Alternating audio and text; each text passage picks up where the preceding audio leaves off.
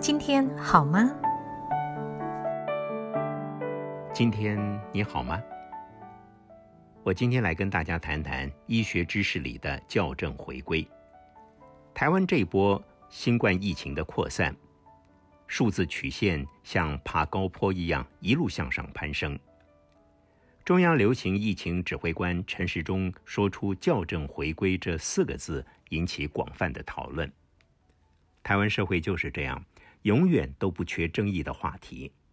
校正回归这样的四个字，再把疫情危机扩张到政治对抗，蓝绿阵营都像在路边捡到武器，就在大众媒体以及网络平台上厮杀起来。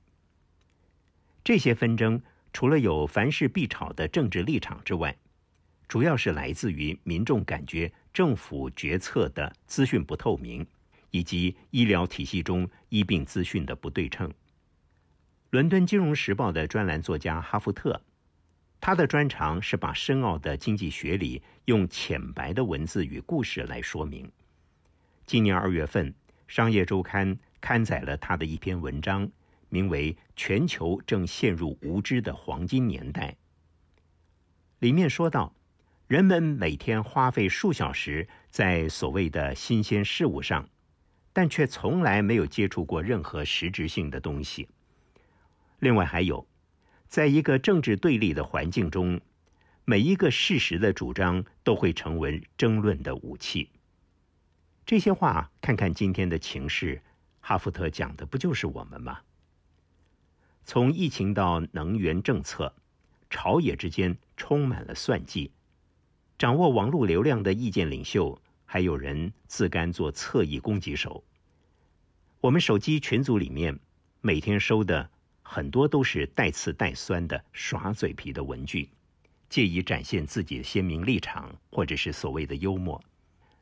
这就是一群脑筋最灵活的人，把他的聪明和精力用在口舌之间。但是这些却无助于改变情势，或者是改善环境。哈夫特形容这种现象是政治部落主义，显现出来的结果是同温层的内聚力增强，同温层以外的说法一律排斥。疫情扩散蔓延是医学问题，更是科学问题。它的变化是借着数字来呈现，校正回归。有用到统计学的概念方法，但是人们不相信的原因是，讲话权掌握在政府手中，解释权与管制权也是同一批人掌控。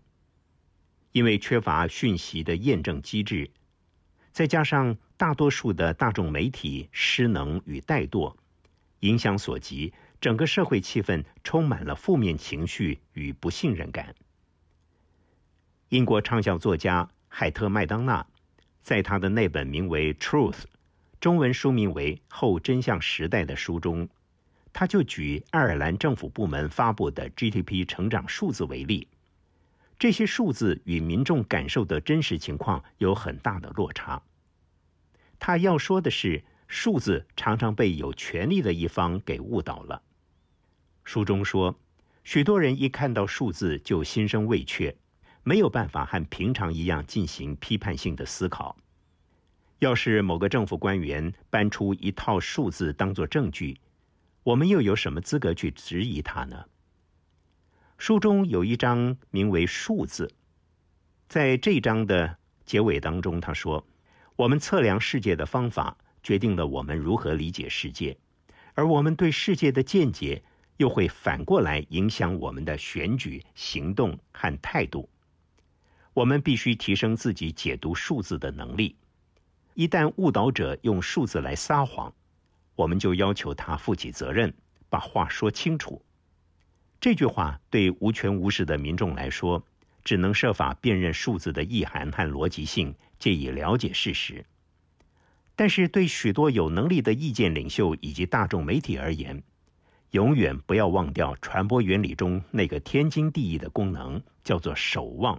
也就是站在权力的对面，为乐听人扮演守望环境的角色。COVID-19 在台湾更大规模扩散之后，我自己呢，就像追剧族一般，每天下午两点钟准时观看最新的疫情讯息。随着数字高低起伏，心头压力也跟着松紧。COVID-19 这种新病毒很奇怪，我们肉眼看不见它，但是总是经由数字显现它的存在与威力。这些数据来自于生命的增厚，但是汇集起来也可观察医疗体系的对策方案，更可以看到政府的治理能力。不过，每当我听到现场媒体提问的用字，例如说，呃，请问某某医院是不是给沦陷了？今天本土增加的确诊病例分布在哪几个县市？等等问题时，我会想，这些数字对于这些媒体的意涵是什么？只是一堆统计结果作为报道的内容吗？媒体给乐听众的讯息，只是在这些当面的数字增减吗？乐听大众。能够看到更大面向或更深层的问题吗？如果说媒体与一般民众对深奥的医学知识了解有限，所以就采取了感官式的反应，这是可以理解的。但是，如果是专业医师也跟一般市井小民一样的认知态度，那就令人担忧了。在疫情扩散蔓延的当头，作为全国医疗重镇的台大医院。院长吴明贤因为全体医护人员的热血付出而发出一封表达谢意的信。不过，对少数年轻住院医师在人力最吃紧的关头，却借机放长假，他很不客气的批评说：“不仅是无情，而且是傲慢，让师长们痛心，更指责这些医师是功利主义者。”吴院长在信中结尾。还提醒说，年轻时少点功利主义，多点系统思维，你们的人生系统才有可能发展的更好，医学生涯走得更久更远。我想到，跟吴院长所指的逃避疫情的医师成强烈对比的，是花莲慈济医院骨科主任吴坤吉。在四月初泰鲁格号事故当中。吴坤吉在事发后的第一时间，随着警消人员抢进现场，协助抢救伤患。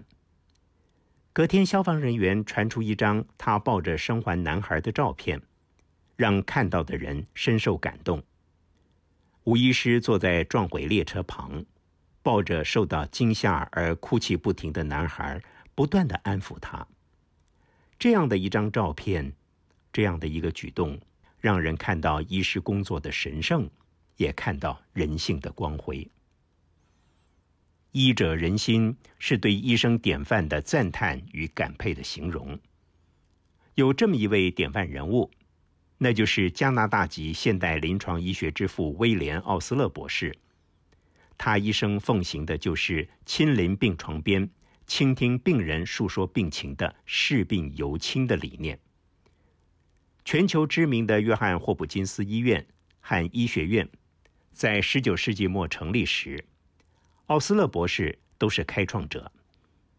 他有一句非常有名的一段话，是这么说的：“医学是一门有科学根据的艺术，它不是交易或买卖，是一份使命，是一份同时动用到心与脑的天命。医师的工作中最棒的部分。”往往无关乎剂量与粉末，而是关乎发挥影响力，让强者影响弱者，让正义影响邪恶，让智慧影响愚昧。我曾经读过一本名为《医学的艺术》的一本书，作者是出生在牙买加，后来到加拿大行医的华裔医师何瑞光。整本书描述的是他用一切心力关怀病患的行医生涯。他在书中多次引用奥斯勒博士的理念，让我印象深刻与感动的是聆听与同理心。他说：“作为一个医者，要主动调整自己的频道，以聆听病人特有的节奏。不仅要听病人说什么，连他没有说出口的，也要设法理解。”还有一点很重要，有时候握着病人的手，让他知道你很关心他。在何瑞光医师五十多年的行医生涯中，有两段与世纪怪病相遇的经历，那就是一个是艾滋病，一个是二零零三年发生的 SARS。当这两种病症还没有被完全确认之前，甚至大家连医界都对他还很模糊的时候，他经由耐心的问诊与关怀，发觉到病人症状的特殊性，并且给予相当的治疗，让病人康复住院，恢复正常的生活。二零一八年，何医师曾经来台湾，在和和信致癌医院的同仁们演讲。对许多位医师阐述听的艺术、仔细看的艺术、触诊的艺术等等。何医师在他的书序文中特别说道：“随着医疗体系复杂度增加，病人越来越难穿梭在这医疗丛林里。